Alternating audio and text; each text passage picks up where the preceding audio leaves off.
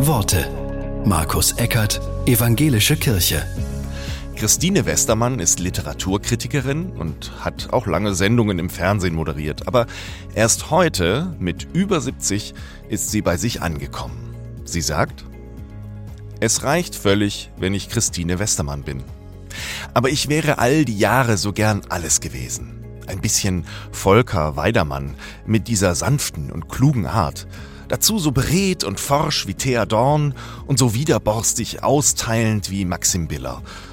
Und dazu eben auch noch Christine Westermann. Aber das funktioniert nicht.